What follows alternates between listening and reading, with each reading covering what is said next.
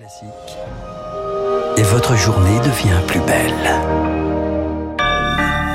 Soyez les bienvenus si vous nous rejoignez sur l'antenne de Radio Classique. Nous sommes le lundi 14 mars et il est 7h30. La matinale de Radio Classique avec Renaud Blanc. Et le journal avec Charles Bonner. Bonjour Charles. Bonjour Renaud, bonjour à tous. À la une ce matin, le gouvernement sort le chèque pour limiter la facture d'essence. Une remise de 15 centimes par litre, ce sera à partir du 1er avril et pour 4 mois, présenté par Jean Castex. Ce samedi est déjà critiqué, annonce électoraliste, disent les oppositions. Et pourquoi pas tout de suite? Eh bien, c'est le temps de la mettre en place. Deux semaines est un délai d'ailleurs raisonnable selon Olivier Gantois. Il est le président de l'Union française des industries pétrolières, interrogé par Eric Kioch. C'est un dispositif qui permet de faire baisser les prix pour tous les consommateurs, mais aussi les entreprises, les collectivités, bref, tous ceux qui achètent des carburants. Ça n'a l'air de rien, mais c'est assez compliqué à mettre en place. Ça suppose que les systèmes de facturation, les systèmes informatiques soient adaptés pour mettre en œuvre une telle remise. Donc ça ne se fait pas comme ça. Ces modalités justifient largement qu'on ne puisse pas de façon réaliste démarrer avant le 1er avril.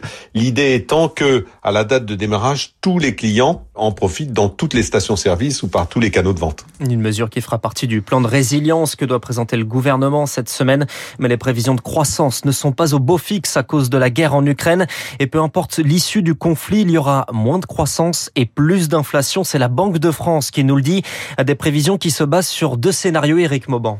Effectivement, le premier scénario qualifié par la Banque de France de conventionnel table sur un prix du pétrole à 93 dollars. Dans ce cas de figure, eh bien, la Banque centrale prévoit une croissance économique de 3,4% cette année et de 2,8% en 2023. Sans la guerre en Ukraine, cette prévision aurait été relevée de 3,6 à 3,9%.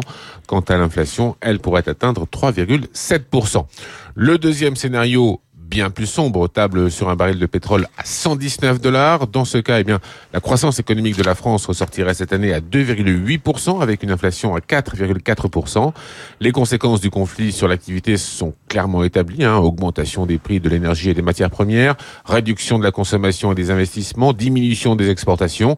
Sans donner de chiffres, la Banque de France reconnaît que l'effet qu'aurait un arrêt des fournitures de gaz et de pétrole russe aurait probablement des conséquences économiques encore plus graves. Enfin, maigre consolation, la France sera moins touchée que ses partenaires européens du fait d'une moindre dépendance aux énergies fossiles. Eric Mauban, en revanche, le choc pour les finances publiques sera moins important que le Covid, selon François Villeroy de Gallo, le président de la Banque de France, d'autant plus que le gouvernement promet la fin du quoi qu'il en coûte avec des mesures plus ciblées aux entreprises. Charles, 19e jour de guerre en Ukraine, les frappes russes vise désormais l'ouest du pays. Ce week-end, c'est une base militaire ukrainienne qui a été visée, une base située à Yavoriv. C'est à une vingtaine de kilomètres seulement de la Pologne, membre de l'Union européenne et de l'OTAN. Bilan 35 morts, 130 blessés. La Russie parle de 180 mercenaires étrangers tués. C'est invérifiable. En tout cas, cette base accueillait ces dernières années des instructeurs étrangers chargés de former des soldats ukrainiens.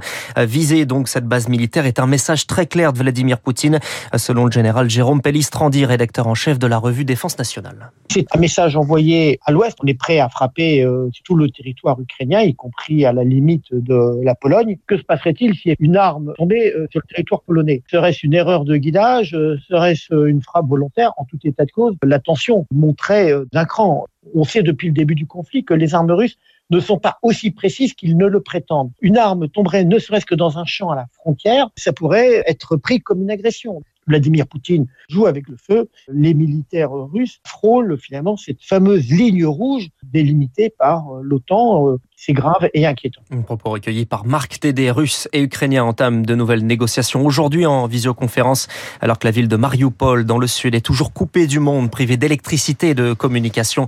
La capitale, Kiev, est en état de siège selon les autorités. Évidemment, cette situation en Ukraine, on y reviendra dans les spécialistes juste après ce journal avec mon invité Dominique Moisy de l'Institut Montaigne. Il est 7h34 sur Radio Classique en Corse. Charles, la situation est toujours très tendue. Une nouvelle manifestation manifestation hier à Bastia s'est terminée en affrontement. Des jets de cocktails Molotov, de pavés, de boules de pétanque contre la préfecture et les forces de l'ordre. Un incendie déclenché à l'hôtel des impôts. 67 blessés en tout à l'issue d'une manifestation qui a rassemblé entre 7 et 12 000 personnes. Colère après l'agression d'Ivan Colonna, toujours dans le coma. Gérald Darmanin, le ministre de l'Intérieur, se rend en Corse mercredi et jeudi pour ouvrir, je cite, un cycle de discussion avec les élus locaux. Cela faisait longtemps qu'on n'avait pas souri à ses collègues. Eh bien, c'est autorisé à partir d'aujourd'hui, Charles. Fini le protocole sanitaire et donc fini le masque et donc fini aussi les règles de distanciation à la cantine.